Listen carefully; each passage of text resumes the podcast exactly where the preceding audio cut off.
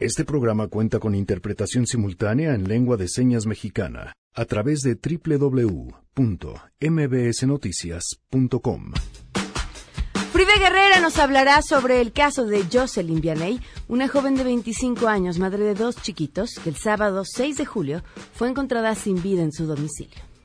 Jocelyn Vianey tenía 25 años, era madre de dos pequeñitos que se quedan en la orfandad el presunto responsable se encuentra pues no localizado.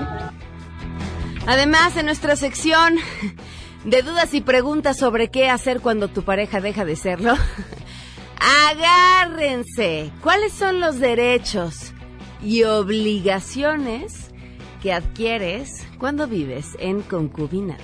Esto lo puedes acreditar ante un juez de lo familiar con una información testimonial o con las actas de nacimiento de los menores se va a poner bueno, así que vayan mandando sus preguntas. Tenemos buenas noticias y más. Quédense porque así arrancamos a todo terreno. MBS Radio presenta A Todo Terreno con Pamela Cerdeira.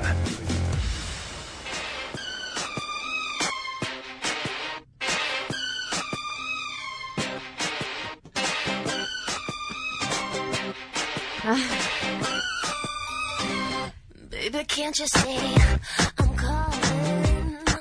En esto que ayer la tía Grace nos eh, decía, es la semana de mi cumpleaños. O sea, uno no puede nada más cumplir un día, es muy poquito, entonces desde el lunes estamos celebrando.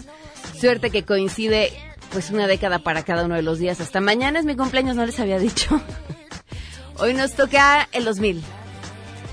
Bueno, pues manden sus propuestas. ¿Qué estaban ustedes escuchando del 2000 al 2010?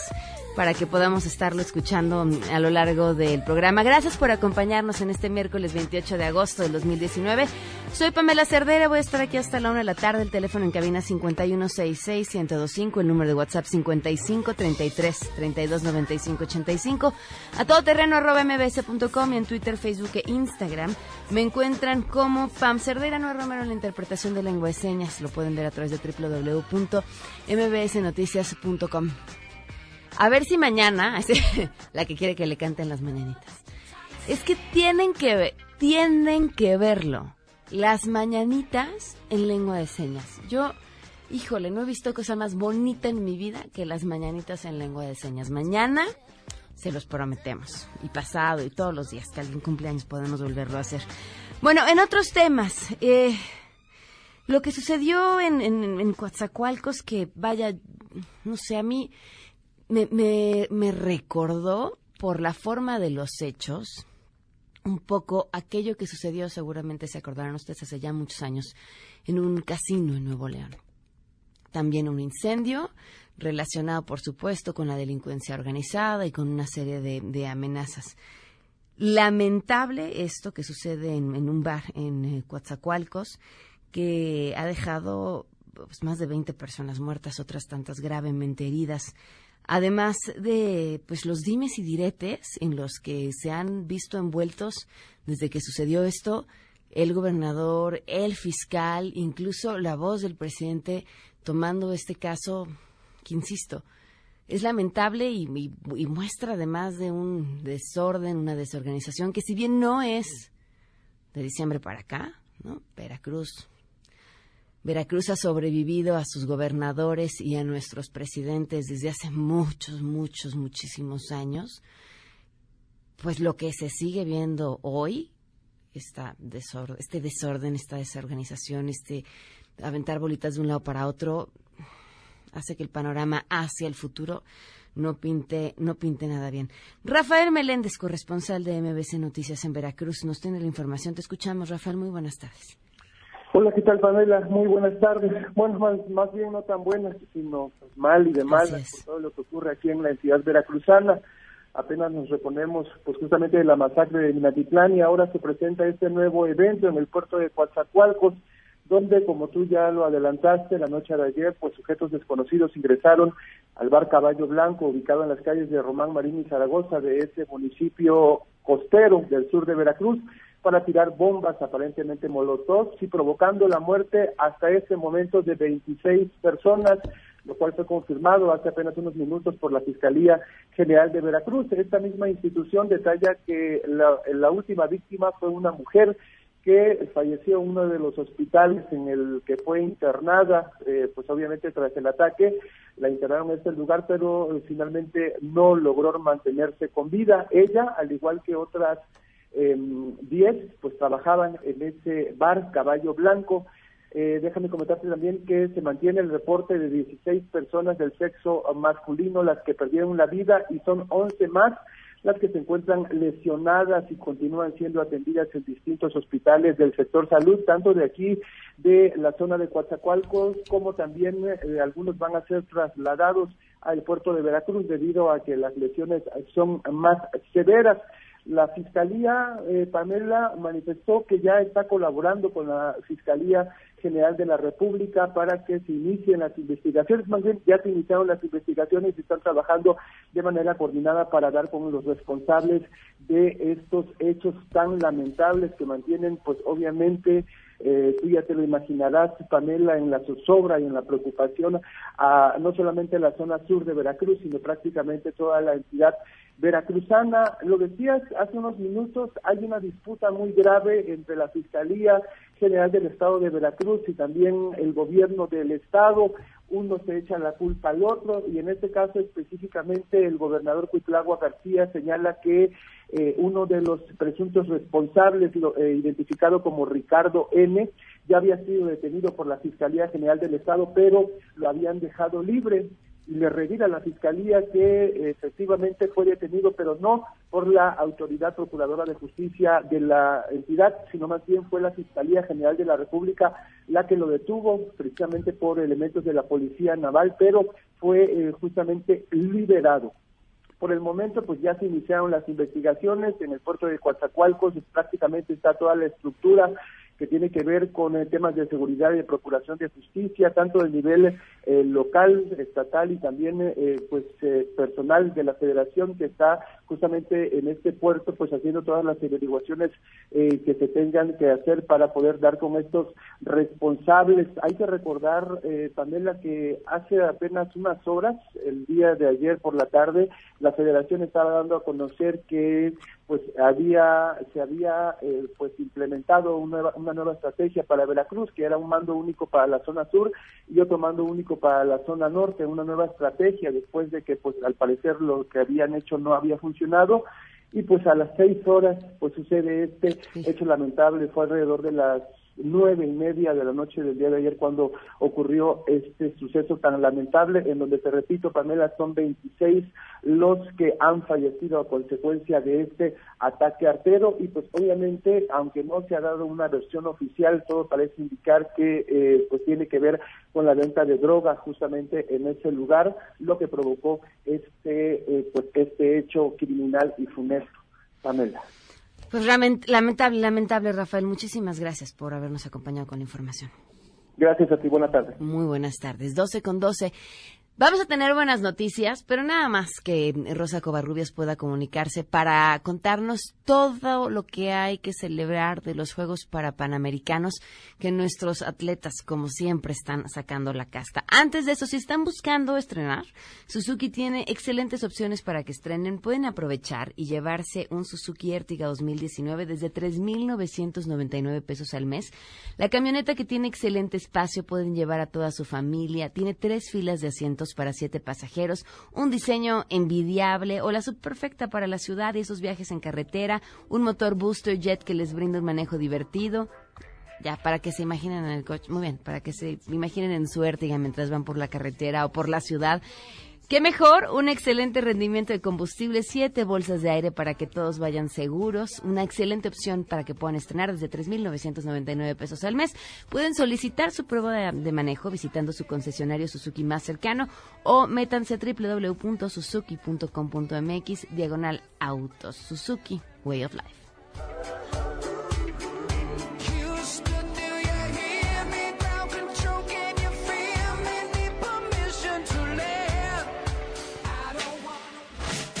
Regresamos a todo terreno.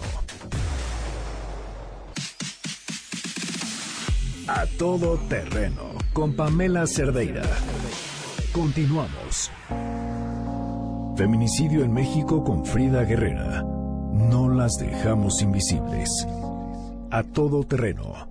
Respirar para sacar la voz, despegar tan lejos como un águila sentido si lo creamos los dos. Liberarse. Frida, muy buenas tardes, ¿cómo estás? Hola, Pam, muy buenas tardes. Buenas tardes al auditorio. Pues aquí, con lo que no para y que sigue creciendo, y con estos casos que de repente no todos ven. Eh, Jocelyn Vianey es una joven mujer que tenía 25 años, madre de dos pequeños menores, que fue encontrada el pasado 6 de julio por su familia, luego de que eh, pues no no la ubicaran en ningún lugar, que no contestara el celular. Y bueno, lamentablemente fue localizada por ellos sin vida en su departamento eh, y, bueno, creo que como siempre, Pam, la voz de quienes deben de ser escuchados, que son la familia, eh, pues es la que la que importa, Pam. Así es, nos acompaña vía telefónica José Luis, padre de Jocelyn Vianey. ¿Qué tal? Muy buenas tardes y gracias por acompañarnos. Buenas tardes, señorita. Eh, José Luis, eh, cuéntenos su historia, ¿qué fue lo que pasó?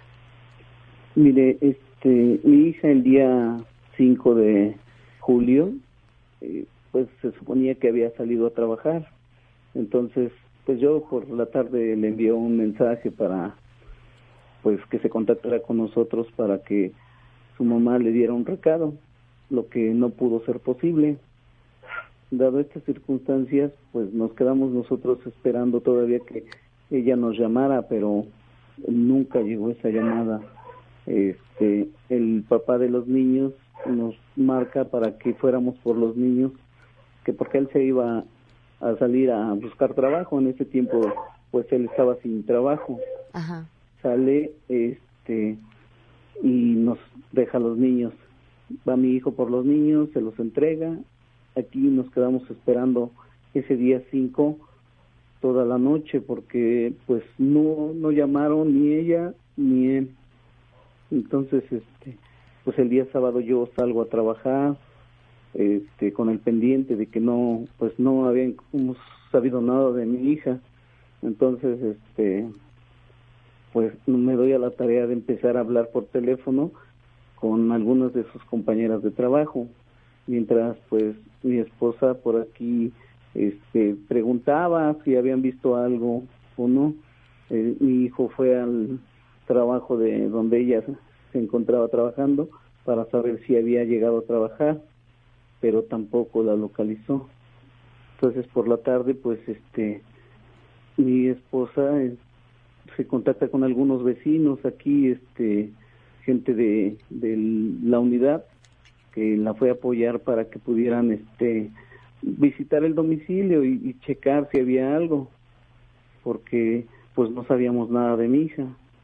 Y desafortunadamente pues sí cuando ellos llegan al domicilio este se asoman por una ventana y ven que pues que sí que había ahí este algo por lo que solicitan el apoyo de las autoridades para que fueran a abrir la puerta. Efectivamente abren la puerta y suben a revisar encontrando a una persona del sexo femenino de que estaba este pues asesinada. Y ya le preguntaron a mi esposa y todo y efectivamente pues ya mi hijo que la había visto por la ventana corroboró que había sido ella eh, ¿qué pasó con el esposo de su hija? este pues ya nosotros ya no supimos nada. Se supone que este nosotros presumimos que, que él fue el, el causante de esta desgracia porque pues se desapareció. No hemos sabido hasta el momento nada de él.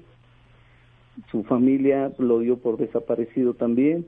Entonces desconocemos toda esa situación sus nietos que, que están con ustedes ¿qué dicen del último momento en el que vieron a su hija? O sea, ¿estiman que esto todo fue después de que le fueron a dejar a los niños? Este, pues ellos no, no se dieron cuenta por lo que les preguntamos, ellos dicen que no escucharon nada, que lo único que vieron fue la puerta de la recámara de ellos cerrada, pero no este pues no se dieron cuenta de nada. Supongo a esto le ha seguido una denuncia. ¿Qué ha pasado en ese campo?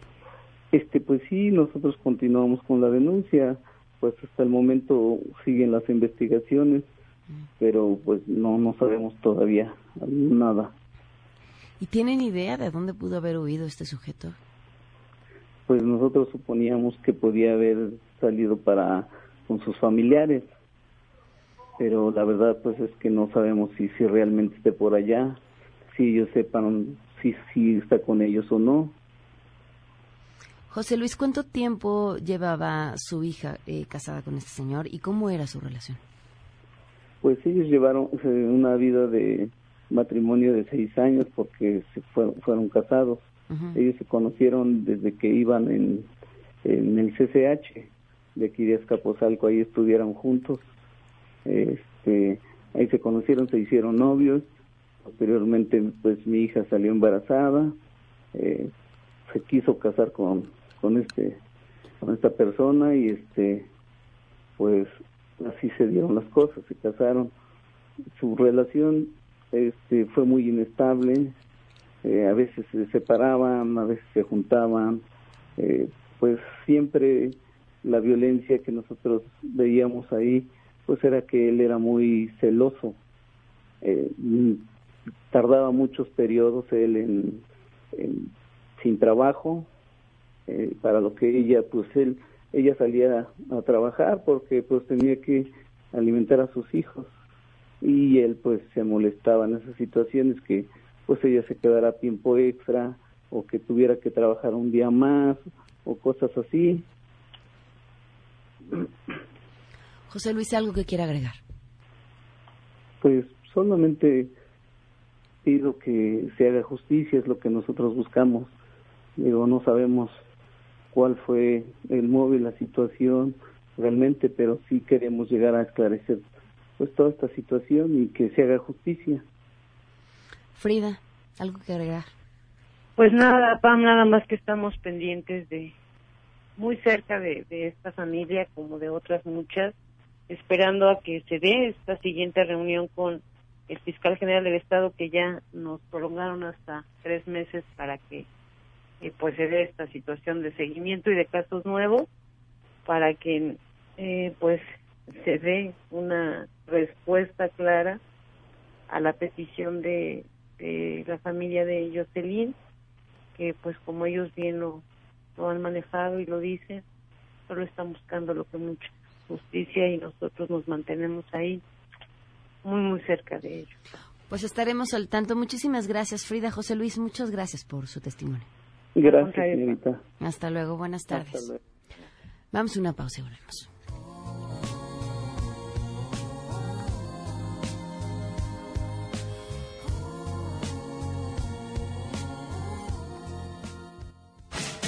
Regresamos a todo terreno.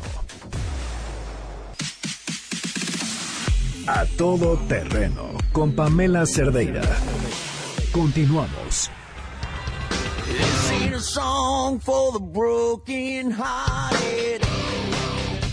Les dije, los 90 no brillaron por su música, no todas, sí, seguramente yo tenía pésimos gustos, pero vean esta década, bueno, escuchen mucho mejor si hay diferencia. Nos acompaña hoy la licenciada Miriam Olimpia Lozano, ya fue segundo de lo familiar del Tribunal Superior de Justicia de la Ciudad de México. Bienvenida, ¿qué tal? Muchas gracias, es un honor estar aquí. Buenas tardes, queridos radioescuchas. Este, pues es un tema muy interesante del que vamos a hablar hoy y principalmente quiero iniciar dando las gracias al presidente del Tribunal Superior de Justicia, magistrado Rafael Guerra, que realmente ha dado un impulso muy fuerte a la materia familiar por la importancia y la trascendencia social que tiene.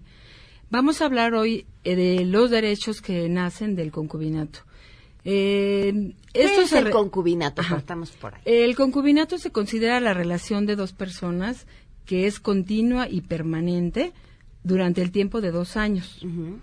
O se puede excluir este término de los dos años cuando tienen un hijo en común, pero tienen que tener no eh, no tener impedimentos para el matrimonio, o sea, tienen que... O sea, no puedo tener esposo y concubino. No, o sea, incluso si está casado y no se ha divorciado legalmente correctamente y después quiere vivir en concubinato, no podría hacerlo porque tendría un impedimento. Ah, hicieron allá en la cadena. Ah, ¿en qué andan pensando? sí, eso es, eso es algo que es importante tomar en cuenta. Ahora tienes que vivir con esa persona. Tienes que vivir, tienes que estar en el mismo domicilio, este, no, no situaciones así que no son constantes o permanentes, porque no se daría el concubinato. Ok.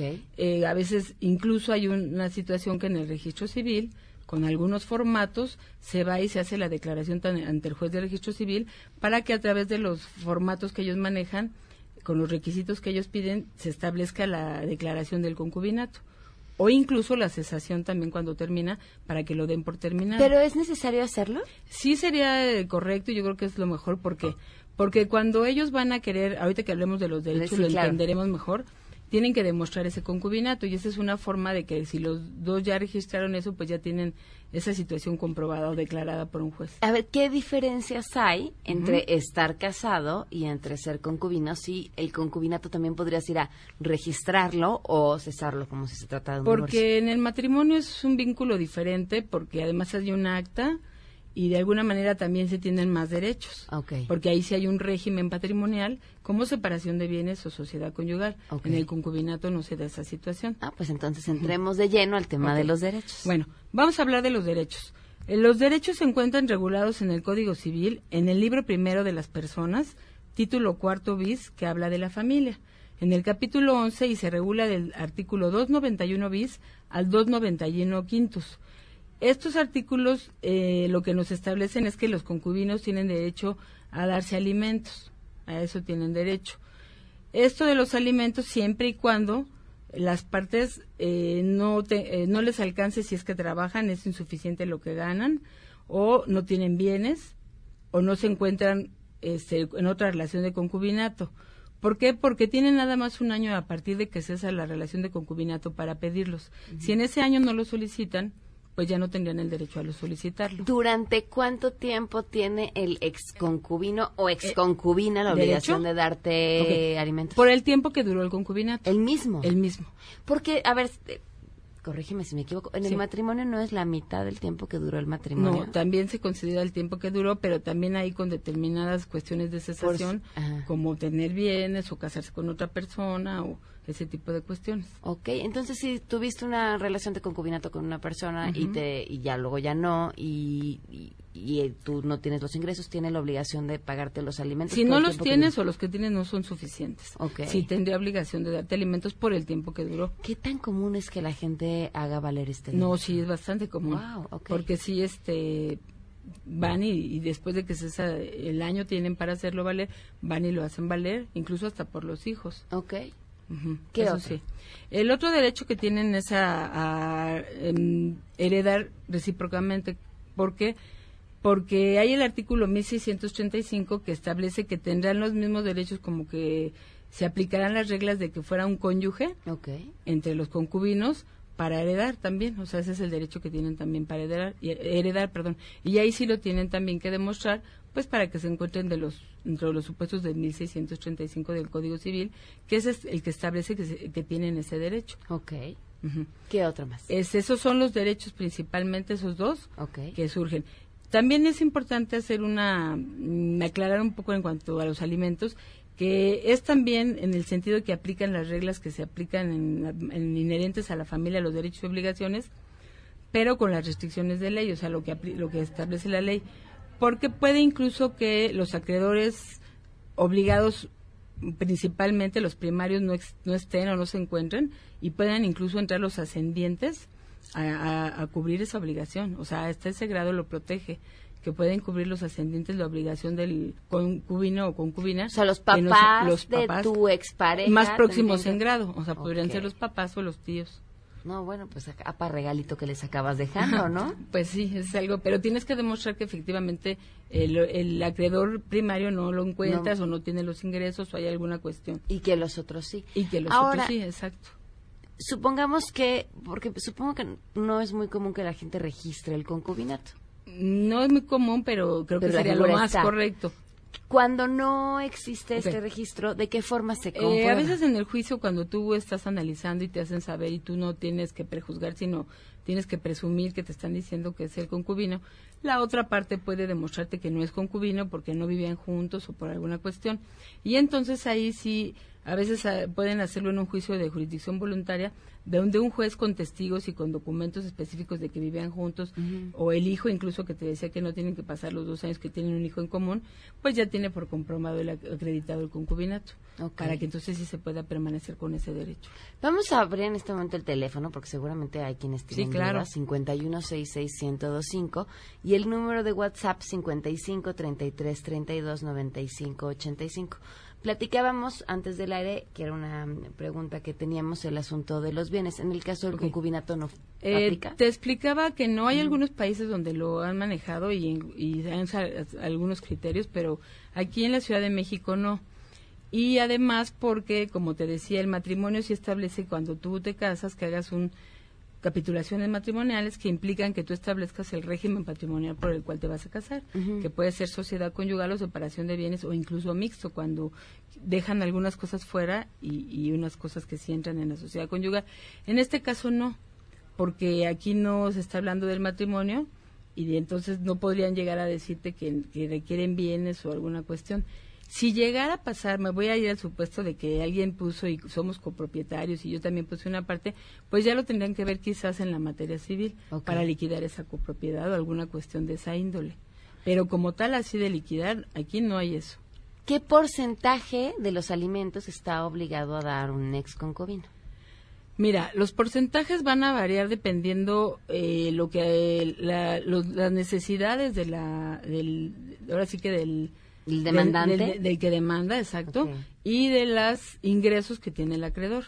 Siempre van en esa, en esa proporción conforme al 311, porque el artículo 308 del Código Civil establece qué rubros comprenden los alimentos. Y dentro de esos, pues son varias cosas, ¿no? Escuela, este, salud, habitación, vestido, alimentos. Entonces, eh, dependiendo lo que el acreedor, en este caso el concubino, ganara y las necesidades de los hijos o de la concubina, pues se establecerá acorde a eso, para que haya un equilibrio, lo que se va a fijar. ¿Cuál es el trámite que supongo es ante el registro civil para deshacer un concubinato es en igual, caso de Yo tengo entendido que dan unos formatos que establece el, que los da el registro y ahí se hacen algunas cuestiones que se anotan y ellos consideran y hacen la declaración. Okay, con que es como un trámite administrativo. A ver, aquí tenemos otra pregunta. Yo vivía con mi pareja, según yo, en concubinato, pero resultó que él era casado. Ah, a ver, aquí cómo bueno, aplica. Pues ahí me da mucha pena, pero efectivamente, como no hay impedimentos como para el matrimonio, no aplica el concubinato. Porque había pero si fue engañada, ya no lo sabía. Sí, pero como hay un impedimento legal, pues no lo podemos este, eximir. La ley lo establece claramente. Pregunta Rosa, ¿eso me convierte en un amante y ya no puedo reclamar nada? En efecto, tienes la razón, Rosa. Híjoles. Eh, conforme a la ley, no puede haber concubinato si él estaba casado. No, pues reclamar sí puedes irle a un pancho tototote porque no te avisó que era casado, pero nada más. Sí. Ahora, ¿qué tan largos son estos juicios? Pues es que, mira, eh, son muchos factores los que pueden implicar en esta situación. El abogado que haga lo correcto para ofrecerte todas las pruebas necesarias para poderlo demostrar fehacientemente casi que lo lleve ya eh, hecho para que entonces tú pues des los alimentos pero realmente en este tipo de situaciones cuando te lo solicitan tú no puedes prejuzgar tú admites y fijas y si después cuando el otro contesta dice no es mi concubina y lo demuestra, pues ya cambiarán las circunstancias en la sentencia. Pero no se les deja de fijar porque eso sí es importante, son alimentos. ¿Qué, qué, porcentaje de los juicios familiares en tiempo te decía pueden ser eh, no tienen por qué tardar mucho. Si realmente se aportan todos los elementos pues no sé entre tres y seis meses y dependiendo lo que ofrezcan y, el desahogo de las pruebas y todo. Cuando hay hijos, supongo que el, el, el, tema de los alimentos y el tema de las obligaciones funciona igual que si se tratara de un matrimonio. Sí, en los hijos sí. En los hijos sí, este, se establece eh, muy muy similar, por eso dice que aplican los derechos y obligaciones que aplican a la familia con sus debidas restricciones como son las que comentaba, pero en los hijos sí es completamente igual que si fuera un hijo de matrimonio o, incluso no, o sea, el hijo como tal registrado tiene derecho a alimentos en las mismas circunstancias. ¿Qué tan frecuente es que sea el hombre quien demande alimentos? Eh, no es muy frecuente, pero sí ya últimamente sí muchos este hombres eh, demandan alimentos por diferentes cuestiones, porque a veces no hay trabajo o porque a veces este, se dedican al hogar, incluso ellos cuidan a los hijos y tiene o porque tienen una enfermedad, una discapacidad y se les tiene que dar un trato exactamente igual que a la mujer. Aquí es lo mismo para el hombre y para la mujer. pero sí es menor el porcentaje de hombres que lo solicitan que, de las mujeres, pero ha aumentado, ¿eh? ¿Ah, en las últimas eh, en los últimos años yo te podría decir que sí sí ha aumentado la petición de hombres de, de, alimentos. Ok. Arturo ya me dice, el esposo de una familiar se fue con otra persona mientras estaba casado. No vaya a ser Rosa, ¿verdad? y ahora dice que no tiene responsabilidad con la que aún es su esposa. Se fue con otra persona. No, sí tiene responsabilidad. de hecho, con la que no va a tener es con la otra. Exactamente. No lo exime de la obligación que tiene, porque mientras no disuelve el vínculo y aún disolviéndolo cuando se maneja el divorcio, si la señora le pide alimentos y se encuentra dentro de los supuestos que explicaba de que no tenga ingresos o lo que tenga no son suficientes, claro que sí tiene obligación. Bueno, esta es una pregunta que amerita una respuesta así meramente personal, de apreciación de quien trabaja todos los días con personas que están peleándose, porque cuando las cosas van bien, pues uno no tiene que acabar en el juzgado. Claro. ¿Qué es mejor, casarse o el concubinato? Mm, pues es que mira, esto es muy respetable dependiendo de la decisión de las personas, pero yo, si me preguntaras así a título personal, ¿eh? no como sí, sí, sí, sí, personal. yo diría que sería el matrimonio porque tienes mayores este, rangos de protección, por ejemplo, el, régimen patrimonial, que si diga si es separación o, o no, o mixto, y compensación incluso en caso de cuidar y dedicarte a los hijos, que no existe en el concubinato. ¿La compensación en qué consiste? La compensación es del 1 al 50, dependiendo que se cumplan con los requisitos que establece el Código Civil, para que se demuestre eficientemente que la mujer se dedicó al hogar, cuánto tiempo, si sí lo hizo o no lo hizo, para que entonces el juez evalúe si va a ser del 1 al 50 y tiene que ser separación de bienes. Porque en sociedad conyugal, pues sí les toca el 50. Ahora, ¿no se suponía que en la Ciudad de México lo que se hacía a partir de iniciado el matrimonio, independientemente de la forma en la que se hubieran casado, es para los dos? Sí, pero en sociedad conyugal. Régimen patrimonial. Si están por separación de bienes, no, importa en qué momento se no, hayan adquirido. Pero esa compensación surgió por esa situación de que a veces las personas que estaban casadas por el régimen de separación de bienes, si la mujer se dedicaba, o podría ser el hombre, pues dedicaban todo su tiempo, no trabajaban, dejaban de trabajar y luego pues se quedaban sin nada. Entonces, eso se hizo como una compensación a la gente que realmente se ha dedicado al, hogar, y pues dejó de hacer sus situaciones que sean profesionales o personales por el cuidado a los hijos. Es, ah, es, lo correcto. ¿Algún consejo de la vida para las aún parejas que nos están escuchando o no? Pues yo creo que sí sería pertinente que antes de casarse o incluso irse en concubinato o como deseen hacerlo, sí pues chequen esa situación porque no es como, yo creo que es muy bueno estar protegida, si la ley lo tiene y lo contempla, pues lo más que se puede y si no que tú estés a gusto, ¿no? Mucha gente ahora, la mayoría de las personas, por lo que yo noto en los juzgados, que no se casan. Muchos son uniones así y tienen hijos y luego quedan desprotegidos o se dan este tipo de situaciones. Entonces yo creo que sí será pertinente que, que sí chequen eso, porque a veces se casan y no checan que existen esas posibilidades jurídicas reguladas por la ley. ¿Qué pasa? Yo ya, ya yo a acabar, pero luego me surgen más dudas, ¿verdad? ¿Qué pasa si hay un convenio? O sea, si entre las dos personas deciden o casarse y tener un convenio prenupcial que implique otros derechos y otras obligaciones o excluya algunas que están en la ley o decidan no casarse pero sí tener un convenio puede ser igualmente eh, válido eso no no como ni en el matrimonio ni en el concubinato pero sí cuando se da el divorcio porque ahí sí pueden hacer todos los convenios que deseen respecto ah, a lo que tienen o los hijos o lo que deseen. Ahí sí, siempre y cuando el juez no aprueba nada que no sea justo y equitativo y siendo completamente imparcial para equilibrar a las partes y sobre todo si hay hijos beneficiando el interés superior de los niños. Claro, pero ya acordar cuando uno está peleado pues resulta más complicado, ¿verdad? Mm, pues fíjate que sí, no. A veces por un desgaste, porque esta materia es de mucho desgaste emocional, sí lo llegan a hacer.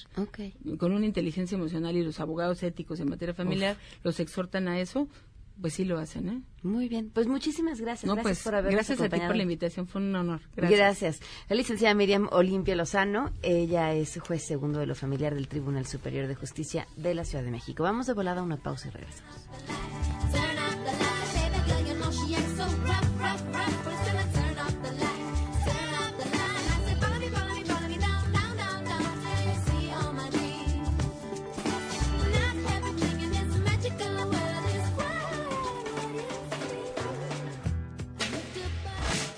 Regresamos a todo terreno.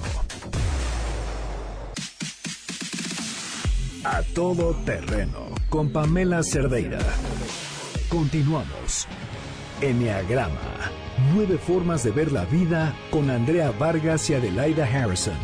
A todo terreno. Andrea Vargas y Adelaida Harrison, ¿cómo están? Muy Bienvenidas. bien, muy contentos de estar aquí nuevamente contigo, mi Me, querida me Pame. da mucho gusto que vamos a platicar del éxito Así es. y de, y de cómo obtener el éxito, que deberíamos entenderlo como que una, o sea, ¿qué es el éxito? Cada quien debe tener su propia medida o, o- o regla de lo que es el. Fíjate que sí, es un tema que pareciera muy trillado y sin embargo es, es algo que todo el mundo quisiera tener porque eh, va desde poder hacer una lista y comprar algo en el súper Ujú. a poder hacer una dieta o querer cambiar tu vida y poderla cambiar. ¿Cómo lograr aquello que te quieres que te propones hacer? O tener un balance en todas las etapas de tu vida, en todos los ámbitos de tu vida. O sea, hay muchos tipos de éxito. Pero lo que sí, y lo que vamos a ligarte aquí, es cómo el enneagrama te dice cómo cada una de las personalidades impide llegar al, al éxito, cómo se boicotea. Ok. que eso es muy interesante. Entonces vamos a ver nada más tres para que no se aloquen, no se bueno, que nos dé tiempo de hablarlas un poquito más claras. Entonces vamos con la personalidad uno, que se le llama el perfeccionista, y para este tipo de personas su creencia es, eso es lo más importante, dices, ¿qué es lo que crees? Porque eso es lo que te crea. Entonces, este mundo es un lugar imperfecto. Y yo como uno lo voy a perfeccionar. Ok. ¿ok? Y me voy a empezar a, perfe- a perfeccionar yo mismo, voy a empezar a hacer lo que se debe hacer, a ser responsable y después me voy a ir contra ti. Eh, Pamela, estás mal, esto hiciste bien, esto hiciste mal, ¿ok? Entonces el, el niño uno aprende a ganarse el amor y el respeto de los demás desde lo ves desde chiquito, siendo bueno, responsable, obediente y a cumplir reglas, ¿ok? Entonces, ¿qué le impide llegar al éxito? O sea, ya cuando es grande, ¿no? Lo más importante es que su crítico interior, es decir, ese juez interno que tienen, esa vocecita que les está diciendo, muy bien, muy mal, lo pudiste haber hecho mejor. Este, ¿Qué es lo único que puedes hacer? Ese es eh, uno de sus, sus Tu hijo es uno, ¿verdad? Sí. Que de Y chiquito, ¿qué tal? No cerraba la puertas. tarea porque la quiere hacer perfecta. Claro. Pues la tarea no, pero... Ok.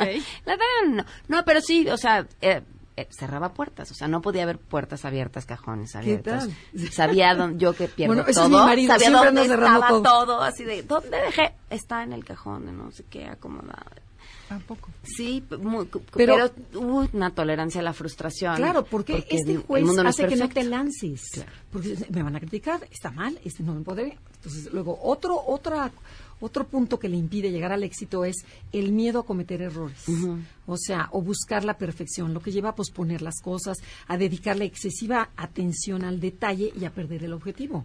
O sea, ya se te fue el negocio porque tenía que estar perfecto. O sea, Y además la, la gente que no se permite equivocarse, pues no se permite hacer nada en la vida. A través del creces error es como por ese consigues miedo. las cosas. Así aprendes. Claro. Claro. Y el tercer punto que le impide llegar al éxito, hay muchísimos, pero nada más ah, tomamos tres, es su poca flexibilidad a la crítica.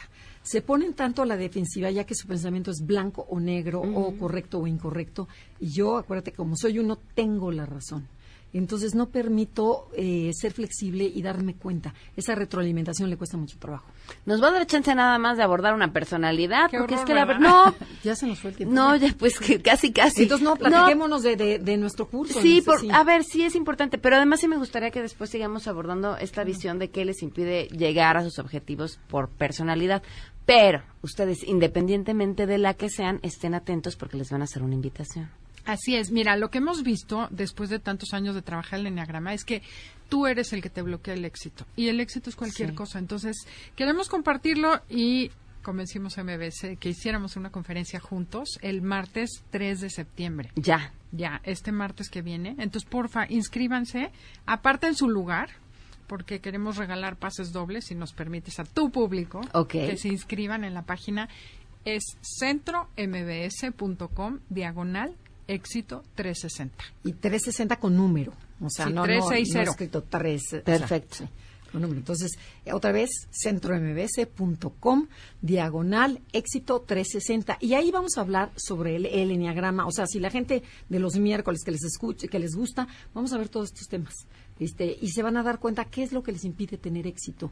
O sea, en dónde estoy, en dónde quiero llegar, por qué me bloqueo, qué pasa, qué, qué, cuál es mi culpa, o sea, qué es lo que estoy haciendo mal. Sí, el chiste es que trabajen con ellos, porque ya han oído teoría, ahí vamos a trabajar, ¿no? Perfecto, pues ahí está, apúntense. Miren, así es muy sencillo. Cuando uno algo simplemente no se le da, no se le da, no se le da, tiene que dejar de culpar al universo, voltearse a ver qué está haciendo uno mal y las cosas empiezan a fluir. Así es, lo único que necesitan es querer cambiar. Así como nosotros les decimos. Este martes van a obtener las respuestas centrombs.com, diagonal éxito 360 y ahí se inscriben. Muchas gracias. Y ganen su pase gratis, porque solo los de tu programa van a ganar este pase gratis. Son dobles, ¿verdad? Dobles. Perfecto. si llegan ese día sí cuesta. Pues les deseo un éxito 360 para el próximo martes. gracias. Y de esto se hablará en las próximas horas. A todo terreno. No, no creo que sean buenas noticias. Sheila, te veo angustiada. Cuéntanos qué se está cocinando. No, pan, para nada. No, estamos preparando nuestra transmisión especial del informe del próximo domingo. Pero bueno, estamos hoy atentos a un mensaje que va a dar el director eh, del Instituto Mexicano del Seguro Social, Zoe Robledo. Le, se citó a las 12.30 a la, a la fuente. Aún estamos a la espera del mensaje que tenga que dar. Y por otro lado también estar atentos a las medidas que pondrá en marcha el gobierno de la Ciudad de México. Claudia Sheinbaum anunció esta mañana que se darán a conocer este este, distintas acciones en distintos campos para eh, en contra de la violencia hacia las mujeres. Entonces estaremos dando seguimiento en los próximos días. Muy bien, gracias Sheila. Por último, antes de irnos, descarguen en su celular la aplicación Zapar, así Z con doble P, Zapar, y descubran un mundo de diversión en los envases Boeing, presentaciones de 250 y 500 mililitros. Una vez que abran la aplicación, escanean el código que está impreso al frente de los envases participantes y van a encontrar tres diferentes actividades para transformar sus selfies, para descubrir y aprender tips de reciclaje o para divertirse jugando con las frutas que Amika hacen dos atractivos juegos. Para cualquier duda, www.pascual.com.mx y así pueden completar su diversión. Boeing es un producto con nueve deliciosos sabores, hecho con fruta del campo mexicano y hoy un producto de tradición perteneciente a la cooperativa Pascual, también 100% mexicana. Boeing frutalmente delicioso. Nos vamos, se quedan en mesa para todos.